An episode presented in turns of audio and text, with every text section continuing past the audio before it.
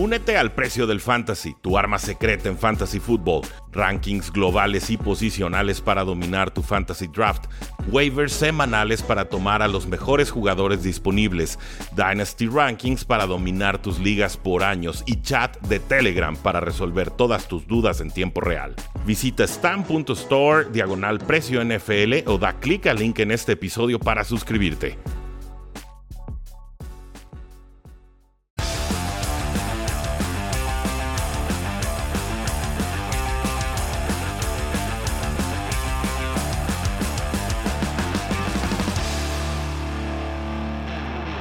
Saludos a todos y bienvenidos a un programa más de Cuarto y Gol, donde la NFL no termina y nosotros tampoco. Yo soy Rudy Jacinto, me encuentran en Twitter como arroba NFL y este es el programa en el cual vamos a recapitular todo lo que sucedió en la semana 1 de acción NFL. Obviamente estamos emocionados, obviamente todavía tenemos la euforia del Sunday Night Football y obviamente tenemos muchísimo que platicar sobre lo que sucedió en esta primera semana de actividad NFL. Muchas gracias a todos los que se están conectando en nuestra plataforma de YouTube y en nuestra plataforma también de Facebook Live. Si nos escriben, yo aquí tengo los comentarios y por supuesto podemos ir resolviendo cualquier pregunta, duda o sugerencia. Por ejemplo, sugerencia eh, cambian el head coach de los Jacksonville Jaguars, ¿no? ¿Qué clase de partido más patético se acaban de aventar los Jacksonville Jaguars que pierden contra los Houston Texans? Un resultado eh, verdaderamente pobre y preocupante. Ganan los Texans 37 a 21 en un partido en el que parecía que el quarterback promesa era Terod Taylor, ¿no? Un jugador que de titular ya tiene muy poco en la NFL y no un Trevor Lawrence que hacía lo posible, pero que en realidad estaba muy, muy fuera de su elemento. Vimos a los Texans adelantarse 14 puntos y muy poco, muy poco en realidad fue lo que pudieron hacer los Jacksonville Jaguars. No puedo imaginar un peor inicio para la gestión del head coach Urban Meyer, quien tuvo un off-season muy complicado con coaches que contrató y luego tuvo que despedir a los dos días con la contratación de Tim Tebow, quien a la primera oportunidad de pretemporada le cortaron la cabeza, con un off-season en el cual supuestamente había una competencia de mariscal de campo entre Gardner Minshew y Trevor Lawrence, y Minshew terminó siendo cambiado de equipo. Entonces, eh, pues no, no veo, no le veo forma, no le veo pies, no le veo cabeza. Es pronto en la temporada, sí, pero pues yo estaba listo para ver a unos tejanos que no ganaban un solo juego esta temporada. Y sin embargo, los vimos con mucho amor propio, con un Trevor Taylor muy aguerrido, con un Mark Ingram que empujaba muy bien el balón en, zona roja. Y pues bueno, un Trevor Lawrence que a remolque trataba de lanzarle pases a, DJ Shark, trataba de lanzarle pases a, Chris Manners.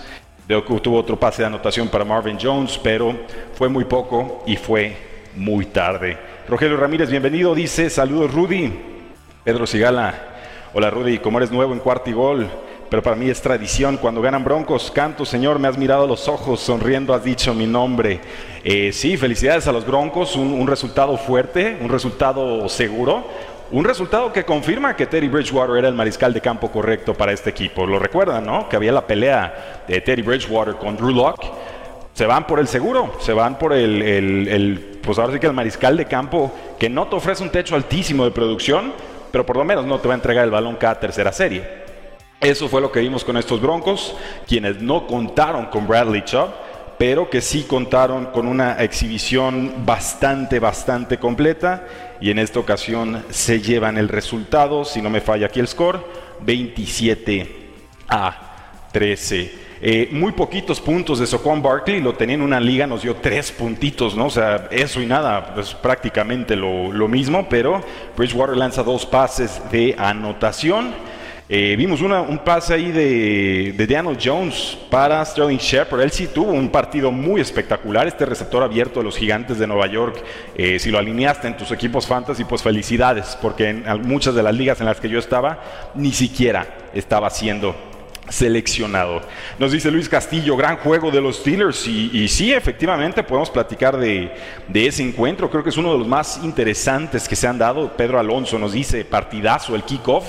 Eh, el kickoff y la semana 1, ¿eh? creo que la NFL armó un calendario muy especial y esperemos que mantenga esa tónica y ese, ese nivel en las próximas semanas. Pero como no, les concedemos y platicamos sobre este juego de los Buffalo Bills contra los Pittsburgh Steelers unos acereros que llegaban a domicilio, terminan ganando 23 a 16, cuando iban primero abajo en el marcador 10 a 0.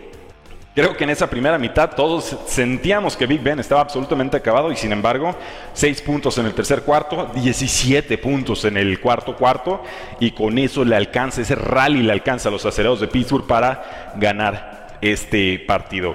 Obviamente de la mano de una fuerte defensiva, sí, pero pues Big Ben también encontró a Deontay Johnson para touchdown, hubo varios goles de campo de, Chris Boswell y, en general no fue este partido súper ofensivo poderoso de Josh Allen que nos había mostrado en temporadas pasadas, bueno, en, la temporada pasada solamente, eh, pero lo había hecho contra la defensiva de los Pittsburgh Steelers. En esta ocasión no, en esta ocasión se quedó muy corto, intenta 51 pases, completa 30, 270 yardas, un touchdown.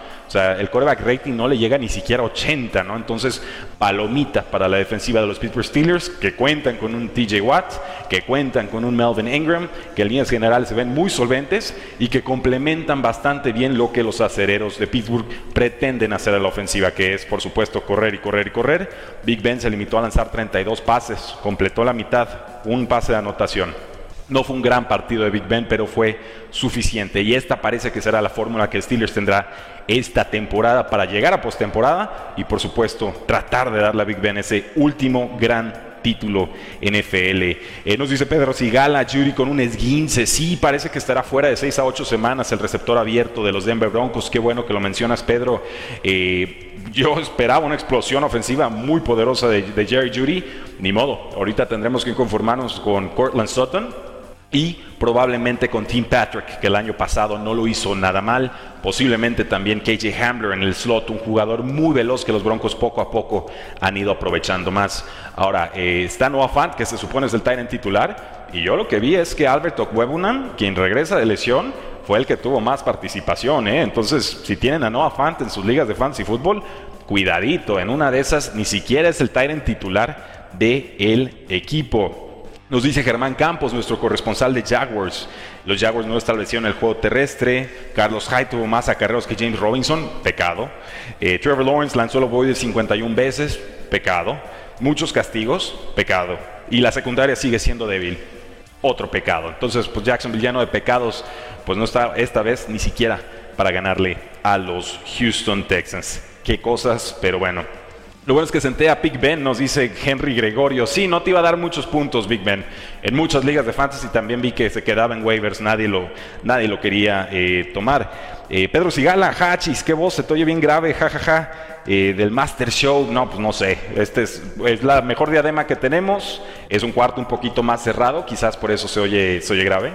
Es más noche, estamos un poco más cansados, pero esperamos no decepcionar.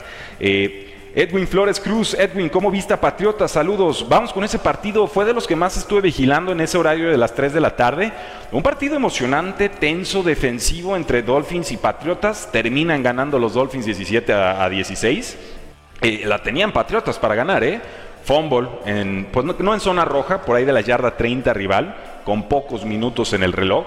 Eh, un fumble de Damien Harris termina provocando que Dolphins nada más tenga que mover las cadenas dos, tres veces y con eso se termine el partido. Vi a un Mac Jones indeciso en el primer cuarto, pero que poco a poco se fue fogueando y creo que su producción fue fue más que aceptable en realidad. Completó 29 39 pases, 281 yardas y un touchdown. Tuvo un quarterback rating de 102.6 y a mí me disculpan, por lo menos como pasador, mejor que Tua Tango Bailó en este partido. ¿eh? Tua tuvo 16 de 27 pases completados, poquito más de 200 yardas, un touchdown y una intercepción. Es un quarterback rating de 79. Entonces, eh, me parece que se salvan los Dolphins, ¿eh? en serio me parece que se salvan los Dolphins. Tuvieron más tiempo de posesión, más balón los Patriotas de Nueva Inglaterra, pero sabemos cómo es esto. Cuando entregas la pelota, probablemente vas a perder. Y si la entregas más veces que tu rival, pues mayor es la probabilidad de que termines eh, perdiendo. Entonces creo que la primera mitad fue para los Dolphins. Me pareció que a la defensiva de los Patriotas le costó mucho defender la velocidad que proponen los Delfines de Miami. Eh, vimos incluso una jugada Wildcat con Malcolm Brown en zona roja, ¿no? Así jugadas muy extrañas, tú puesto como receptor abierto, cosas así. pero sobre todo a ofensiva, con Dolphins yo me quedo con el novato Jalen Waddle. Muy rápido, muy veloz, se desmarca muy bien de la presión hombre a hombre y es muy difícil de taclear en campo abierto. Yo creo que aquí los Dolphins han acertado de lleno con la selección que acaban de eh, realizar. Hay cosas que los números no dicen, dice Tigrillo Márquez. Pues sí, pero a mí me pareció que Mac Jones está apuntando mejor en su primera temporada que lo que hizo Tua en la, en la primera. Igual puedo estar equivocado, pero yo creo que si fueran los Dolphins yo estaría muy preocupado con el, mariscal de campo que tienen los Patriotas en estos momentos. Pero igual, gana bien Dolphins y gana domicilio, ¿eh? y eso no es poca cosa. Y esta victoria es importantísima porque sumamos la derrota de Patriotas y la derrota de los Buffalo Bills, y de pronto los Dolphins son los que están en el liderato. Claro, perdieron los Jets, pero para mí ellos siempre estuvieron cuartos en la división y no creo que se vaya a mover mucho este, este cálculo. Veremos. Eh, las Águilas de Filadelfia atropellaron 32 a 6 a los Atlanta Falcons. Unos Falcons que alcanzaron a anotar ahí al principio. Y párenle de contar, ¿eh? No hubo absolutamente nada. Jalen Hurts tuvo tres pases de touchdowns, una paliza completísima, ¿no? O un repaso totalmente. Vimos algo de Kenneth Gainwell, el corredor de quinta ronda de las Águilas de Filadelfia, un touchdown de 8 yardas tardío. Y en general, eh, un juego muy torpe de los Atlanta Falcons en ambos costados del balón. les confieso, yo dije, ah, Águilas Falcons, los dos equipos son malos, van medio sufriendo, no sabemos qué onda. En alguna liga que no tenía defensa, dije, ah, póngale a los Falcons, a ver qué pasa, por lo menos son locales. Ajá menos 5 puntos, damas y caballeros. Menos 5 puntos en fantasy para estrenar la temporada. Entonces, estamos avisados, la defensa de Falcons no se toca y si siguen así, creo que la ofensiva tampoco, ¿eh? O sea, cuidadito, no vimos mucho de Mike Davis, de hecho tuvo más producción Corderell Patterson, que es el corredor número 2, corredor receptor, ya lo utilizan de las dos formas. Y pues ya está, ¿no? O sea, números preocupantes. Bien Jalen Hurts, el primer partido que él buscaba para consolidarse como el quarterback de las Águilas de Filadelfia. Matt Ryan, 21 de 35, eh, pases completados, 164 yardas, ni touchdowns, ni intercepciones, ni nada. Verdaderamente, qué preocupante partido de los Falcons. Solamente convirtieron 3 de 14 intentos de tercer down y solamente uno de 3 conversiones de cuarto down. Así que bien Águilas de Filadelfia, bien Devonta Smith, sólidos los corredores, Miles Sanders, Kenneth Gainwell. Hay mucho con qué trabajar en Filadelfia. Creo que este resultado es sumamente esperanzador y por supuesto en estos momentos las Águilas de Filadelfia son los líderes de la NFC East. Eh, los Jets de Nueva York perdieron 14-19. Vimos a Zach Wilson, este quarterback novato, eh, cerrar bien el partido. Me parece que las Panteras controlaron casi de inicio a fin, pero obviamente, eh, pues así tenía que ser porque Sam Darnold quería su partido venganza, ¿no? Empieza con un fumble, un, malentendido con su corredor, se les cae la pelota, la recuperan los Jets y parecía que, podía sacar a Sam Darnold de los Jets, pero no podía sacar a los Jets de, Sam Darnold, ¿no? Finalmente se termina componiendo esto con un formidable partido de Christian McCaffrey, ¿cómo no?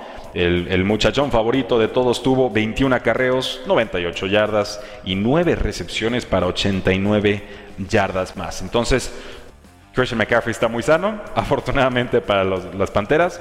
No hubo juego terrestre de los Jets de Nueva York, ojo ahí, ¿eh? Contrataron a Tevin Coleman, tienen un adecuado velocista corredor de nombre Ty Johnson. Contrataron en el draft a otro que se llama Michael Carter, que creo que le tendrán que dar más juego conforme avance la temporada, sobre todo eh, a darle oportunidades atrapando pases desde el backfield. Pero, pero aquí nada, ¿eh? 9 acarreos y 24 yardas para Coleman por la vía terrestre. Entonces, eh, sí, muy, muy preocupante la poca producción que tuvieron por tierra. Por aire, sin embargo, qué bonita contratación la de Corey Davis. ¿Se acuerdan de este segundo receptor de los Titans que por fin explotó después de quién sabe cuántas temporadas? Pues bueno, en este partido consolidó, confirmó todo lo que había estado haciendo en pretemporada. Cinco recepciones, 97 yardas y dos touchdowns. Así que bien por él. Eh, del lado de las Panteras, pues tendríamos a Robbie Anderson, tres targets, 57 yardas y un touchdown. Todo esto lo hizo en una sola recepción. Entonces, me parece que son dos equipos que todavía están encontrándose, tratando de definir su identidad. Dos equipos que no esperamos sean contendientes, pero ciertamente sí esperaba que Panteras tuviera más nivel, por lo menos en un principio, que los Jets de Nueva York. Entonces aquí me parece que no hay sorpresas. Eh, mucho por mejorar en Miami, nos dice Sonia Lema, pero ganarle a los Trampats en Foxboro sabe delicioso. Pues mira, ganarle en Foxborough a, Bill Belichick siempre será una causa para, para, celebración, ¿no? Y no es accidente, la defensa de los Dolphins el año pasado también consiguió muchas entregas de balón, provocó muchas entregas de balón. Entonces, eh, no debe sorprender que en esta ocasión Patriotas cometa dos fumbles. Claro, hay complicidad de los corredores, pero también hay defensores que les enseñan cómo robar y atacar el balón. Entonces, por ese lado, absolutamente nada que reprochar. Eh, María Peña Mesa, un verdadero y auténtico dandy ese Jacinto. pues no, sé si, si, dandy, pero por lo menos tratamos de hacer los, análisis como, como el pueblo merece, ¿no? Gracias por estar sintonizando. McCaffrey, el novio de América, nos dice Tigrillo Márquez. Hasta mi madre suspiró cuando se quitó el casco. Pues bueno, McCaffrey robándole suspiros a toda la comunidad de la NFL. ¿Cómo no? A los que disfrutan la NFL y a los que disfrutan el fantasy football también. Eh, los Ángeles Chargers vencieron 10, 20 eh, a 16 al Washington Football Team. Un partido que la nota que nos va a dejar, pues tiene que ser esta, ¿no? Ryan Fitzpatrick salió lastimado en una captura, una lesión de hombro, adolorido claramente. Tuvo que entrar Taylor Henneke. Y, y, bueno, creo que lo, que lo hizo tan bien como se podía esperar de él, ¿no? 11 de 15 pases completados, 122 yardas, un touchdown casi 120 de coreback rating, o sea, pues lo que se le puede pedir a un mariscal de campo que entra como relevo. Y, esto ya no es accidente, recuerden, aparte de Tom Brady, para mí, Taylor Henneke fue el que se aventó el mejor partido de postemporada y fue justamente contra los Bucaneros. Entonces, lo mantiene Washington, le da un buen dinerito por dos años, firman a Ryan Fitzpatrick, que era el titular indiscutible, pero se lastima Fitzpatrick y ahora pues veremos a Taylor Henneke, quien tuvo pocas oportunidades el año pasado, pero por lo menos yo en algunas ligas Superflex, donde juegas a dos corebacks, sí lo guardé y, estoy muy emocionado con ver qué es lo que nos puede ofrecer, porque parece una gran incógnita, pero hasta el momento Taylor Henneke nos ha dado dos muy lindos partidos. Eh, Antonio Gibson, 20 acarreos, 90 yardas, un fumble desafortunadamente para él, eh, y se confirma que él también lo van a estar utilizando como amenaza aérea, tres recepciones y 18 yardas. Austin Eckler, quien llegaba tocado a este partido, 15 acarreos, 57 yardas y un touchdown y no estoy viendo que tuviera producción aérea, así que ojo con eso, ¿eh? Eso es lo que le da valor a Austin Eckler, a diferencia de otros corredores en la NFL. Justin Herbert, este príncipe rayo, como le llama Jaime Charrandieta, 31 eh, de 47 pases completados, 337 yardas, un touchdown y una intercepción, le costó. A Justin Herbert le costó descifrar el partido a domicilio en Washington, pero lo terminó haciendo bien. Y sobre todo me parece que se tradujo lo que hizo muy bien el año pasado, que fue convertir en terceras y cuartas oportunidades.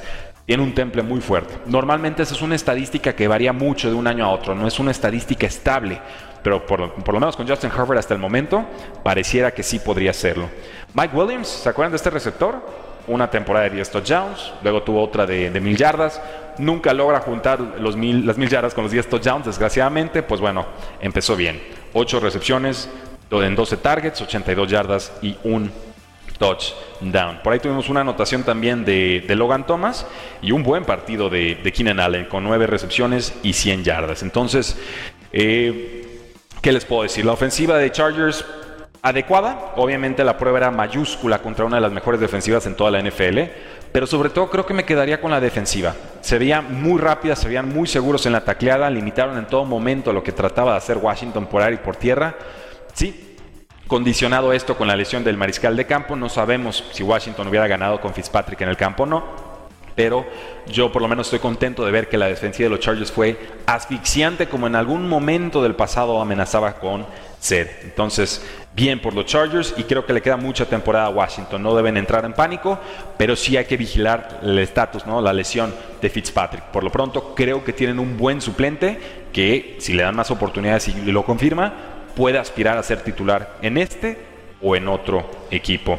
Saludos desde Zamora, Michoacán. Go Seahawks, nos dice Sosa Palomares. Jorge, gracias, bienvenido. Eh, Charlie Balzar, mis Steelers fueron salvados por la defensiva, confirmo. ¿Será que Big Ben dará la sorpresa?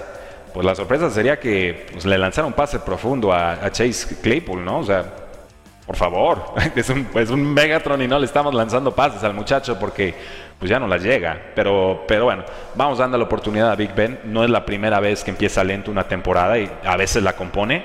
En otras ocasiones empieza muy fuertes las temporadas y luego se descompone. Pero eh, vamos, no necesita Steelers a Big Ben al 100% como ha sido históricamente hablando para ganar partidos. Eso me quedó muy claro el día de hoy. ¿Qué tal José? Pablo K me dice, habla de los Broncos. Ya platicamos, felicidades, escogieron al mariscal de campo correcto y eh, pues bueno, a vigilar la elección de Jerry Judy, parece que estará fuera de 6 a 8 semanas, pero me gustó mucho lo que hicieron con todo y la baja de Bradley Chubb. Eh, Orson G dice, regresaron los Cardiac Cats, who? Y sí, eh, podemos pasar ese partido, Orson. Me voy a adelantar tantito.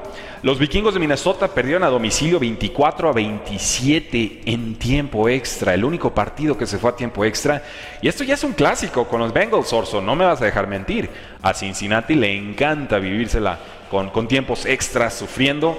Pero son partidos que normalmente perdían. Y lo dijo Joe Burrow en rueda de prensa el día de hoy. Este partido, la temporada pasada, lo hubiéramos perdido. Y este año lo terminan ganando. Bengals tenía todo para ganar en tiempo regular. Dan tiempo suficiente a Vikings para recorrer el campo, intentar el gol de campo y provocar ahí nervios en el campo, porque Bengals era, era local. Pero, ¿qué me dicen del partido de Joe Mixon, no? O sea, Dios mío, ¿quién duda de Joe Mixon? 29 acarreos, 127 yardas, un touchdown. Y si hablamos por la vía aérea, pues quiero ver cuánto tuvo. Cuatro recepciones, 23 yardas. O sea, si lo tomaron en ligas de fantasy fútbol, sobre todo en PPR, felicidades. Yo lo tengo como en cuatro ligas, es un talento que siempre me ha fascinado. Desgraciadamente las lesiones y el tener a Gio Bernard en el equipo y en su momento tener a pues que era Marvin Lewis en el equipo y en su momento tener a Andy Dalton en el equipo pues no le ayudaba mucho y la línea ofensiva generalmente con los Bengals ha sido pobre. Buenas señas de identidad con los, con los Bengals el, día de hoy. Jamar Chase, 5 de 7 targets atrapados, 101 yardas, un touchdown. No que no veas la pelotita, canijo. No, que si la raya, que si se ve distinto, que en colegial llegan las pelotas más flotaditas. Se sacó una sarta de excusas para justificar su muy mala actuación en pretemporada. Y miren, así como si nada, no sé si le cambiaron la pelota o qué onda, ¿no? 5 de 7 targets, 101 yardas y un touchdown. Qué bueno, Jamar Chase, me da gusto por ti, eres un talentazo. Nada más si este, aguas, aguas con las excusas, ¿no? Luego, luego, luego no se ven tan bien. Eh, si hablamos de T. Higgins, cuatro recepciones, 58 yardas, un touchdown también. ¿eh? T. Higgins llegó para quedarse. No se olviden de lo que fue T. Higgins el año pasado. Él hizo que AJ Green fuera absolutamente nada el año pasado. Eh, Evan McPherson justificando tomar un kicker en quinta ronda. Bueno, de quinta ronda en adelante yo creo que ya se vale tomar a jugadores de equipos especiales. Los Patriotas lo han hecho así, Baltimore lo ha llegado a hacer. Eh, y si lo hizo Bengals, pues adelante, ¿no? Pues ya son picks muy tardíos. Y, si es una posición de necesidad, pues ¿qué creen? Los jugadores de equipos especiales también son personas. Entonces se, vale seleccionarlos, ¿de acuerdo, Orson? Eh, Beto Mungía, buenas noches, Rudy Jacinto. ¿Qué tal esa victoria de visita de Miami? Muy buena, muy buena, pero aguas, ¿eh? Me parece que Patriotas fue mejor por compases importantes del partido. Le entró ahí el, nervio inicial a, Mac Jones, pero se fue asentando. Sin embargo, me parece que tienen una buena defensiva, que tienen receptores muy veloces. Devante Parker se vio seguro, sobre todo en la zona intermedia del campo. Y tú, pues lo que tenía que hacer, ¿no? Cuidar la pelota, correr, estar seguro. Creo que, se puede trabajar muy bien con lo que tiene Dolphins en, en, estos momentos, que además es una gestión que yo he defendido mucho a pesar de que los resultados últimamente no han acompañado. Creo que esta, esta victoria debe dejar tranquilo y serenos a los aficionados de Dolphins. Solo no se confíen. Hubo muchas cosas que me parecieron más positivas del lado de los Patriotas que de los Dolphins, a pesar de que el resultado no acompañó. Gracias a todos los que están conectados en Facebook Live y también en YouTube Live. Yo sé que este no es el horario más sencillo para estar viendo una programación en vivo, pero pues nos quedamos todos con la euforia, ¿no? Y queremos platicar de NFL y queremos eh, rebotar ideas y queremos ver cuáles actuaciones pues, se van a repetir y cuáles fueron un bluff total, ¿no? de quién tenemos que correr. Entonces, pues bueno, vamos, vamos platicando. Todavía nos quedan algunos de los partidos. No se despeguen.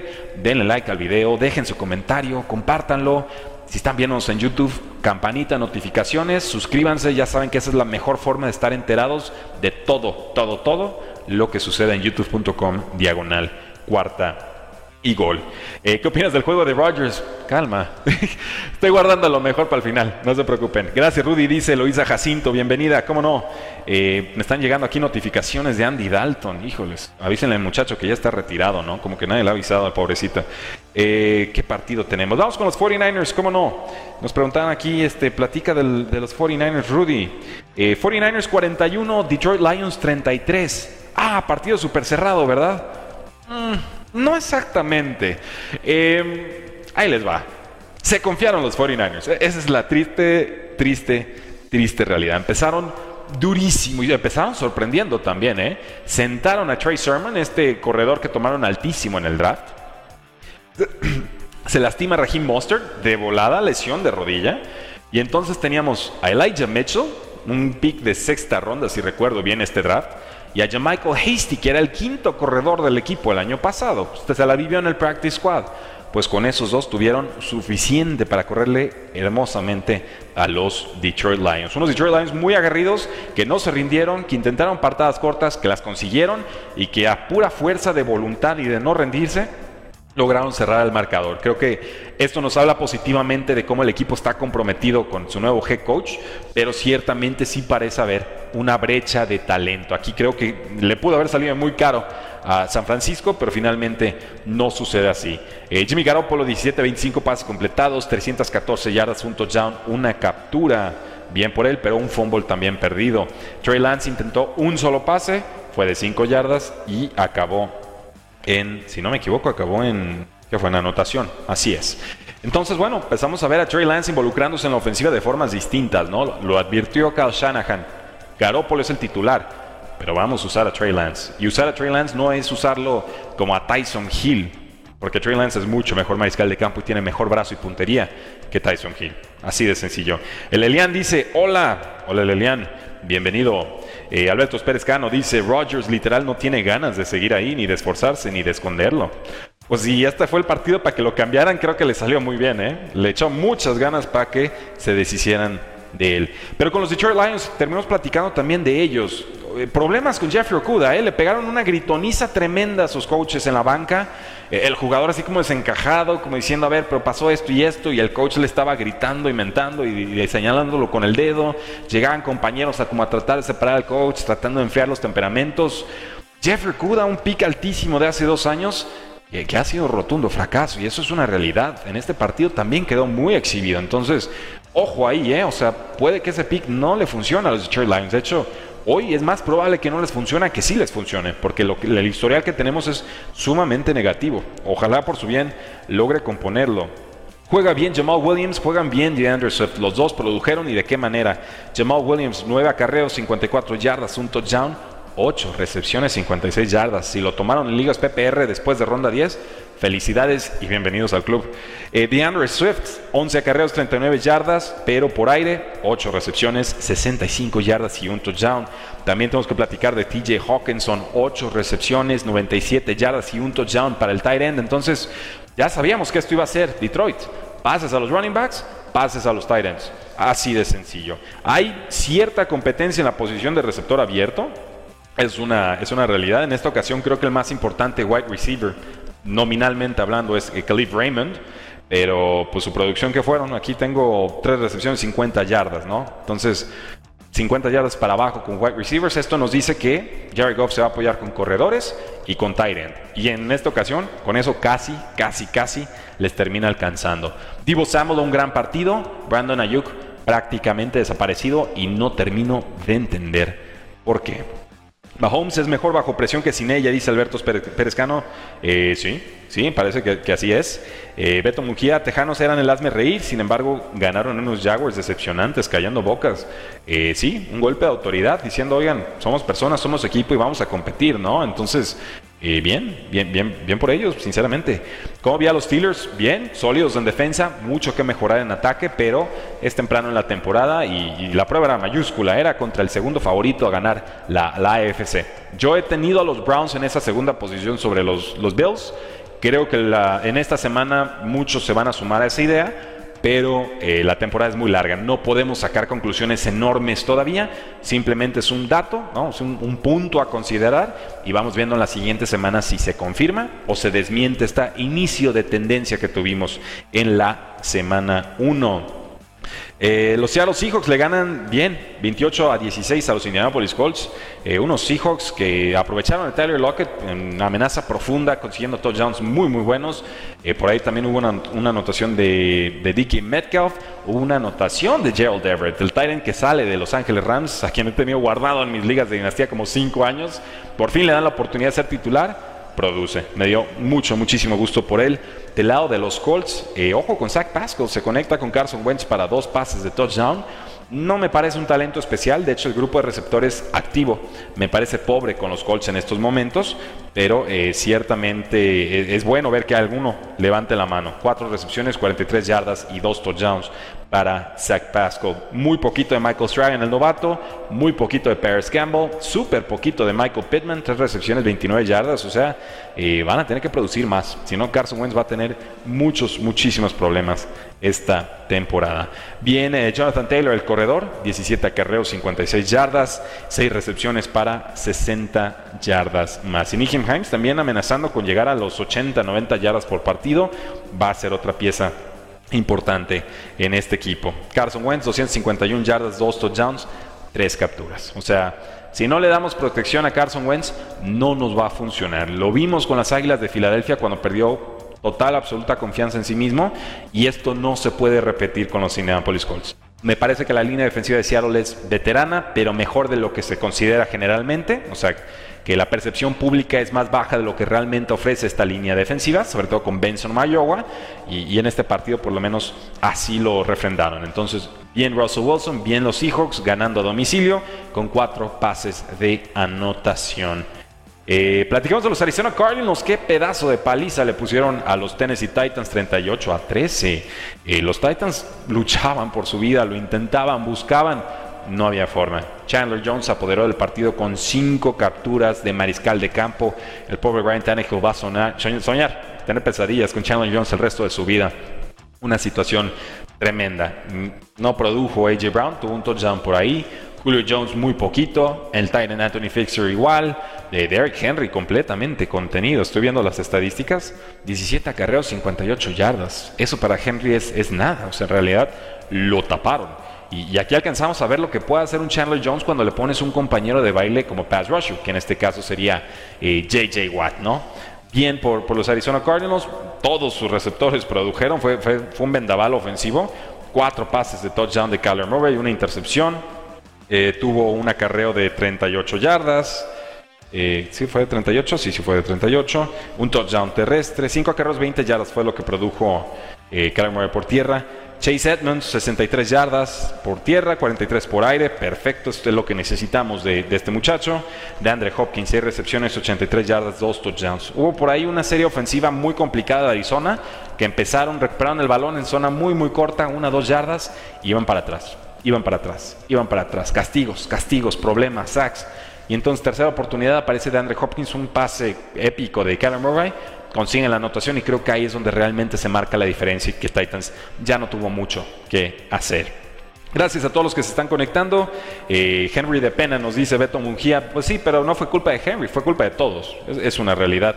Eh, ojo ahí, eh, los Titans cambiaron de coordinador ofensivo. Recuerden que su coordinador ofensivo se le fue. ahora es head coach de los Atlanta Falcons. Puede que eso haya tenido algo que ver con la pobre exhibición ofensiva. Yo pensaría que no cambiaría mucho la ofensiva, pero ciertamente es una transición. Entonces, ojo con eso. Ese es el tipo de datos que tenemos que estar vigilando en semanas siguientes. Cómo opera la ofensiva de los Titans y si la mala operancia futura de confirmarse es por culpa o no de la salida del head coach que ahora, bueno, el coordinador ofensivo, que ahora es head coach los Falcons. Christian Kirk, dos touchdowns, 70 yardas, buenísimo. Este es un buen jugador, tiene talento, lleva muchos años complicados con los Falcons, con los este, Arizona Cardinals, perdón, pero me da mucho, mucho gusto por él. Hasta Brandell Moore, el novato, cuatro recepciones, 68 yardas. Eh, la noche soñada, bueno, la mañana soñada para los Arizona Cardinals que levantan la mano y dicen, oigan, no se olviden de mí en la división más complicada de toda la NFL, la NFC West. Eh, llegamos a los Packers, no hay más. Santos 38, Packers 3.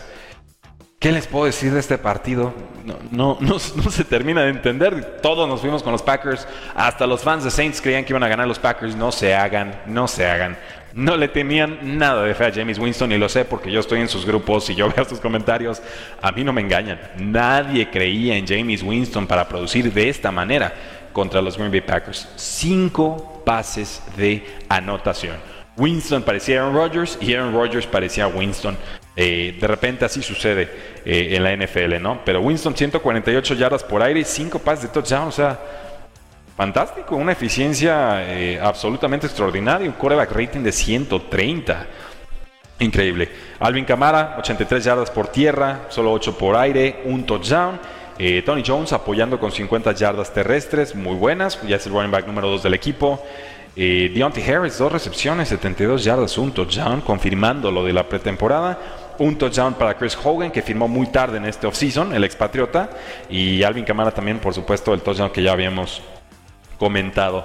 Del lado de los Packers, no sé qué decirles, en serio, es, es, es increíble, no hubo nada. 15 de 28 pases completados para Rodgers. 133 yardas, dos intercepciones, una captura. Eh, no, nada. Jordan Love entró al partido y tuvo un fumble perdido. 5 eh, de 7 pases completados, 68 yardas. O sea, imagínense, Jordan Love entró en sustitución de Aaron Rodgers antes que Justin Fields en lugar de, Andy Dalton con los osos.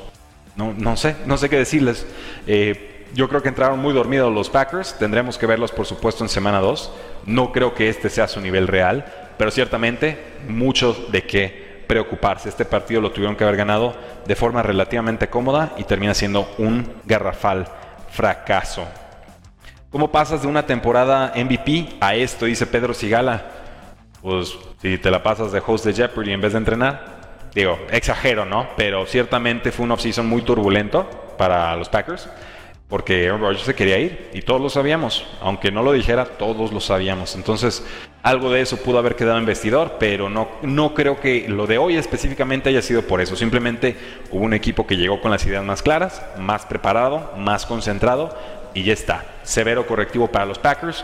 Queda mucha temporada. No tiene por qué ser esto la tónica de todo su año. Pero bien por los Saints, bien por James Winston, bien en general por la franquicia y sobre todo felicidades por retener a Marshawn Lattimore, ¿no? Una extensión por 5 años y como casi 100 millones de dólares. Entonces, bien por ambas partes. Qué bueno que los Saints no tenían dinero este offseason, ¿verdad? ¿Cómo, cómo han gastado? Eh, ¿Qué más? Beto Mujía, San Francisco, Seattle, Rams y Arizona, tremenda división, así es. Saludo, dice Noé Ruiz, gracias.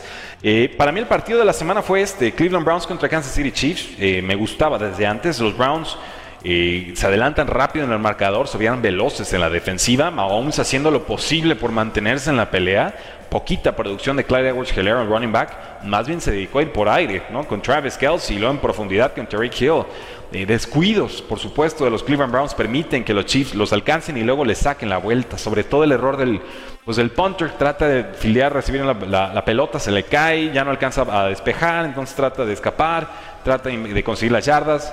Eh, muy mal. O sea, en equipos especiales literalmente se terminó de marcar la diferencia entre ambas franquicias. Una producción fenomenal de ambos mariscales de campo. Mahomes, 337 yardas, 3 touchdowns. Baker Mayfield tuvo 321 yardas, una intercepción, pero en general me parece que jugó muy seguro. En general me parece que Baker Mayfield entiende cuál es su rol en este equipo y, tuvieron el, balón mucho tiempo los, Browns y corrieron bastante bien. Estoy viendo la producción de, Nick Chubb. 15 acarreos, 83 yardas, 2 touchdowns, un fumble, 18 yardas aéreas, buenísimas. Kareem Hunt, 6 acarreos, 33 yardas, 3 recepciones, 28 yardas. Y estoy seguro que metió un touchdown. Eh, Anthony Schwartz tuvo un acarreo. Anthony Schwartz tuvo oportunidades por aire, este novato velocista, tres recepciones, 69 yardas, porque no jugó del Beckham Jr. Y del otro lado del balón, me parece que no jugó Frank Clark y tampoco jugó el, Honey Badger, ¿no? Este super safety, Tyrann Matthew. Entonces habían bajas muy sensibles en ambos lados del balón eh, y finalmente se termina aún así dando un gran, gran espectáculo. Si hablamos de los Kansas City Chiefs, pues bueno, Terry Hill 197 yardas y un touchdown ahí nomás.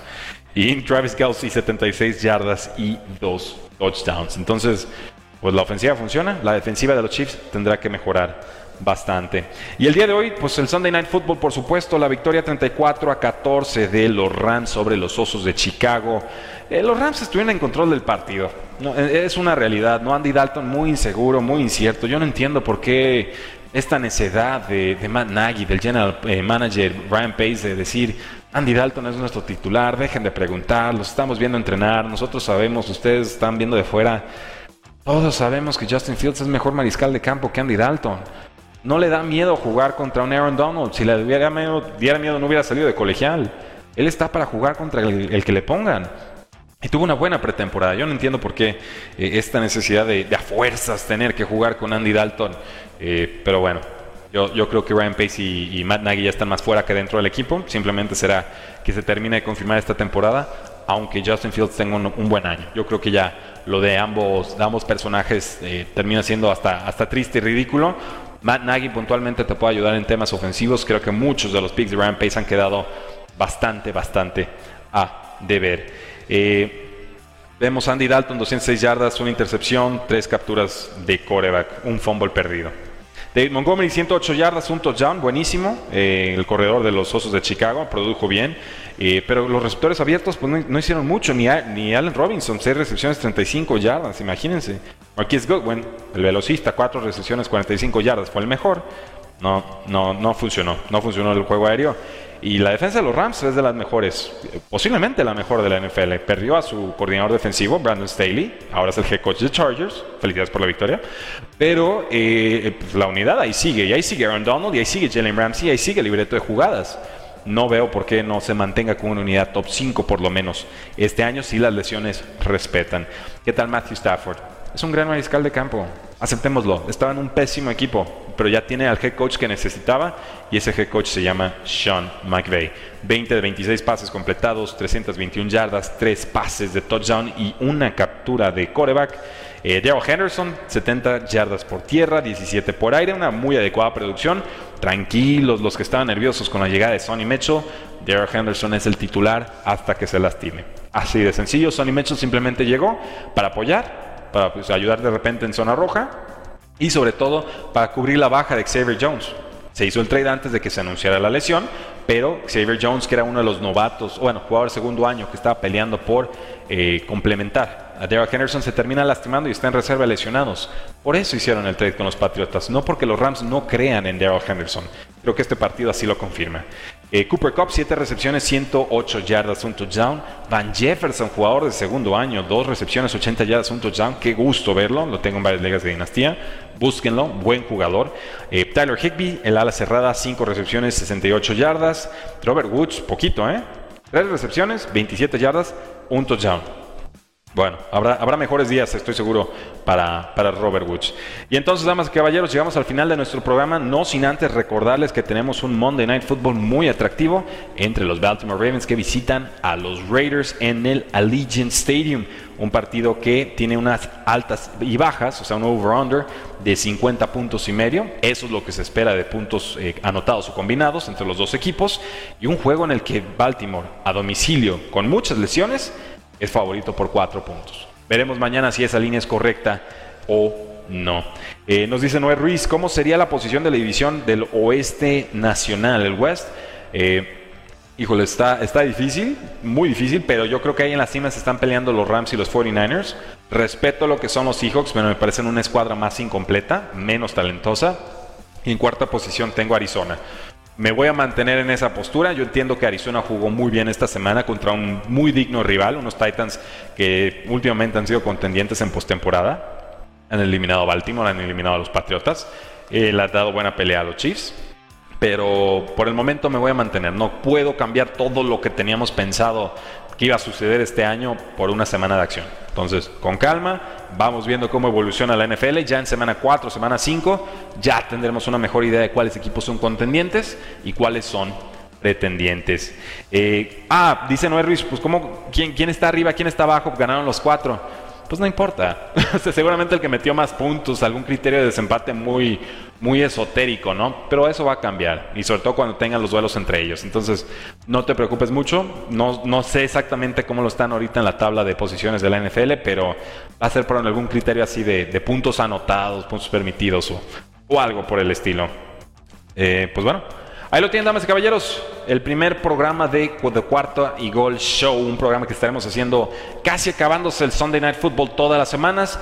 Vamos a tener, por supuesto, a corresponsales invitados. Vamos a también querer invitar a personas de otras plataformas, de otras marcas, ¿no? De otros nombres, porque aquí caben todos y la idea es ofrecerles a ustedes el mejor contenido de NFL en español. No por nada, Cuarta y Gol es la plataforma más grande de NFL en español en toda la comunidad hispana. Estamos en México, en Estados Unidos, en Sudamérica, en España y pues donde nos busquen, ahí seguramente nos encuentran. La invitación ya lo saben, damas y caballeros, síganos en redes sociales, búsquenos en Instagram, sobre todo búsquenos en YouTube, nos ayuda muchísimo para seguir creciendo. Búsquenos en todos nuestros podcasts. Si ustedes ponen cuarto y gol en Spotify, les van a salir como 20 no sé cuántos podcasts y todos buenos y todos actualizados para que los busquen, los disfruten y se suscriban, porque la NFL no termina y nosotros tampoco. Gol.